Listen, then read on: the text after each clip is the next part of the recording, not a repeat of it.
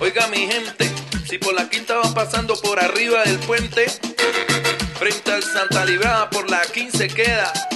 La gente dice Queda la galería. en aquella esquina, En la esquina, yo. en el edificio, en esa terraza queda ¿Qué queda? la galería.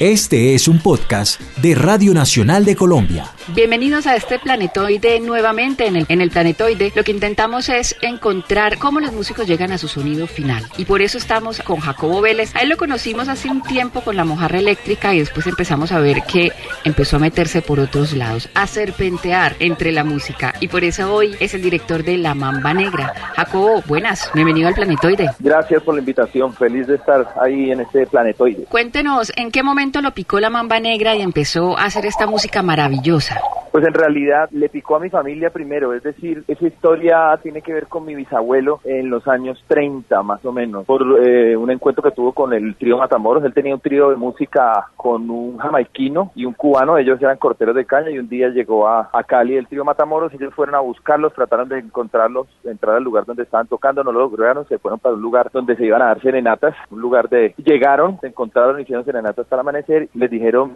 Ciro les dijo que porque no se iban para Nueva York, que la música que hacían era muy particular, pues era mento, jamaiquino con son cubano y un cantante caleño, que se fueran y el único que copia la idea es mi bisabuelo. Como decía mi abuela, coge tres panes, una panela y se va en el ferrocarril rumbo a Buenaventura. En Buenaventura se monta de polizón en un barco para querer llegar a Nueva York. Pues eh, en la mitad del camino a través del canal de Panamá y cerca de La Habana lo descubren, lo tiran al mar y lo rescata como un babalao o un sacerdote pues de, de la religión yoruba. Lo bautiza como el calle hueso. ¿El calle hueso qué Entonces- significa? Él, él le dice que el, el- el bisabuelo pierde la memoria en ese accidente porque prácticamente perdió la vida. Este señor lo resucita y le dice, a él, él se llama el Malembe y que cuando era chiquito le habían dicho que se iba a encontrar un hombre muriéndose en el mar, que él lo tenía que resuc- resucitar y hacer un pacto con la muerte para devolverle la vida. Él le pregunta, ¿cómo te llamas? Él le dice, Tomás Rentería. Él le dice, no, usted ya no se llama Tomás Rentería, ahora se llama el Calle Hueso. Y le dice, ¿qué? Entonces le explica que el Calle se lo puso porque le dio los poderes de la rumba, del guaguancó, de la clave, del canto, del baile y de la.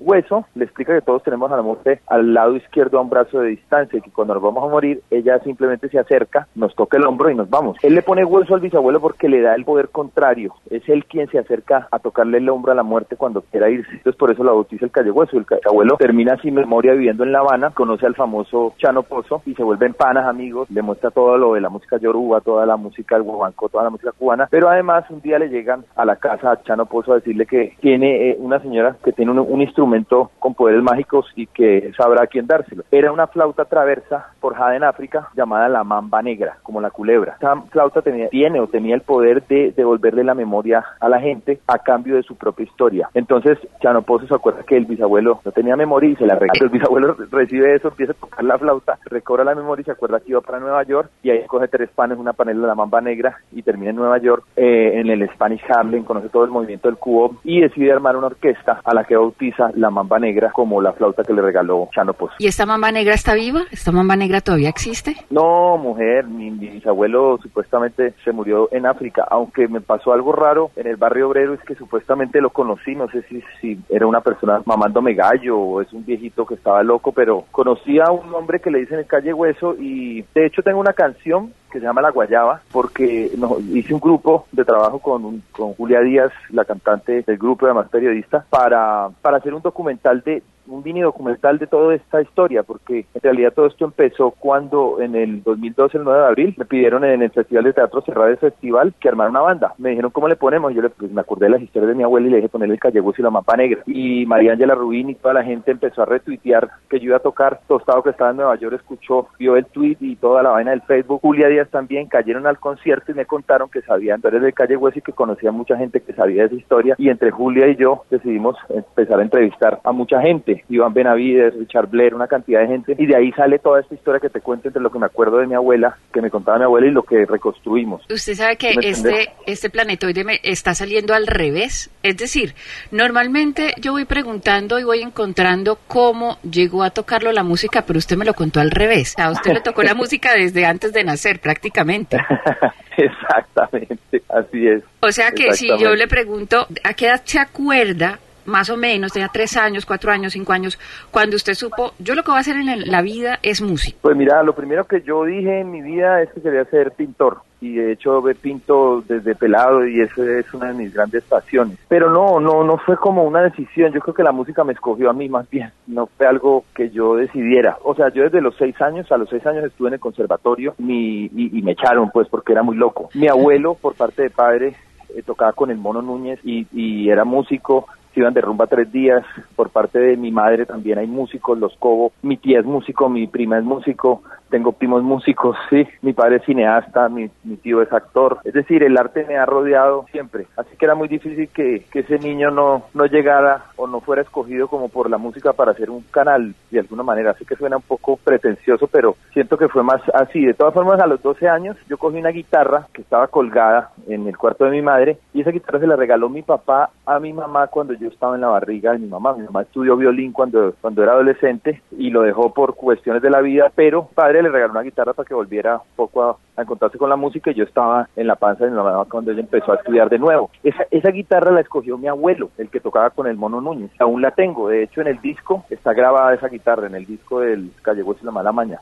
Así que más o menos a los 12 años fue que empecé pensando entre Silvio Rodríguez, Pink Floyd el son cubano, que había algo que me, que me atraía. De todas formas, como a los 6, 7 años, yo me acuerdo que estaba jugando con hormigas en un patio, en un solar, en una casa gigante en San, en San Antonio, y escuché como una de esas baladas de plancha y la repetí y dije, ve, yo soy afinado. También en un taller de una tía mía, que la, mi tía que es músico, que vive en París, que es musicóloga, tenía un piano en la casa y yo toqué, yo dije, esto es, es como fácil, ¿sí me entendés? Es como un amor, es como esos amores que nunca pueden olvidarse, está ahí, y ahí llegó y ahí estará siempre. ¿Cómo fue esa transición de Mojarra Eléctrica a Mamba Negra? O sea, yo me crié mucho con, mi rumba, empecé a ir a, a, lugares como Zaperoco, Tintimeo, aunque también iba a lugares como Nuestra Herencia, que solamente, pues yo creo que era el único blanco que entraba ahí, que era música jamaiquina. Entonces digamos que siempre la música música latina, tumbaba Nueva York, la música cubana, los bambán de Cuba, Iraquere, me tenían, me perseguían, ¿sí me entendés? Entonces la mamba empezó a cocinarse desde, desde mis 16 años, más o menos cuando conocí a Hugo Candelario y empecé como a, a meterme con la música afro. Más o menos yo empecé, hice todo el proceso de la mojarra, todo esto de investigación y nunca quise meterle música cubana, ni, ni piano, ni nada, que finalmente terminé ahí. O sea, la mojarra fue dirigiéndose ahí solita y terminé haciendo algo que mi corazón pedía. Más o menos en el 2005, cuando Tostado apenas estaba empezando Chucky Town y estaba en la mojarra, yo le dije, mira, tengo este proyecto que es mezclando música jamaiquín con salsa. Y entonces el man me, me, pasó un programa, un, se llama Reason, y empecé a, jugar con eso y le puse la Black Mamba, sin acordarme de la historia de mi abuela. Le, puse la Black Mamba por la película de, de Tarantino, de Kill Bill, Uma Thurman, sí, mamacita. Entonces, eso, cuando sale la mamba negra y le pica a ese man y esa y la, la, del parche empieza a decirle que es el animal más peligroso de África, yo dije, uy, esto es mucho nombre para una banda. Y después me, me, acuerdo de la historia, fue como, no sé, pues obviamente pudo ser el inconsciente que me llevó ahí. Ahí empezó a gestarse, pero todavía no era una idea clara. Ya después, cuando terminó como todo el proceso con la mojarra que ya no quería más ese sonido y estaba como en otras búsquedas. Me encuentro con la historia del Calle Hueso, con Julia Díaz, decido venirme a Cali y me encuentro con una cantidad de músicos increíbles y con la posibilidad de, cocinar en una ciudad donde, donde la África está presente. Esta mamba, esta mamba está viva, o sea, esta mamba me imagino que sigue transformándose y más adelante nos hará conocer algo más.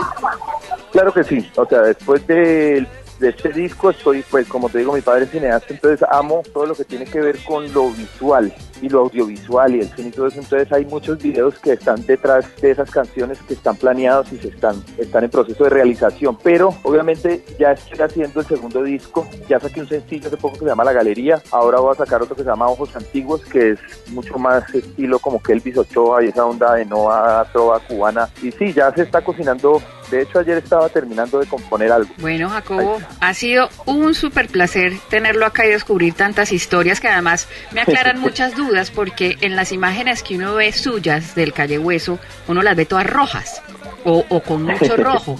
Claro, si es ahí el como el dios del ají, el dios del picante pues tiene que ser todo rojo también, tiene que picar por Pues donde sobre sea. todo, sobre todo porque eh, en Cuba me inicié en, una, en la religión yoruba, viví dos años allá y cuando me inicié me dijeron que era hijo de Changó y el color de Changó es el blanco y el rojo, así que seguramente el rojo siempre está ahí, la pasión, la sangre, el corazón. Ese personaje a mí me da entre, entre susto y alegría. Excelente. Bueno, Jacobo, muchísimas gracias por estar con nosotros en el Planetoide y lo, lo espero de nuevo por acá visitándonos para que nos cuente de las novedades de la Mamba Negra. Claro que sí, allá estaré, con mucho gusto. Gracias por la invitación. Muchas gracias. ¿Qué queda? La galería. Para que lo oiga mi gente.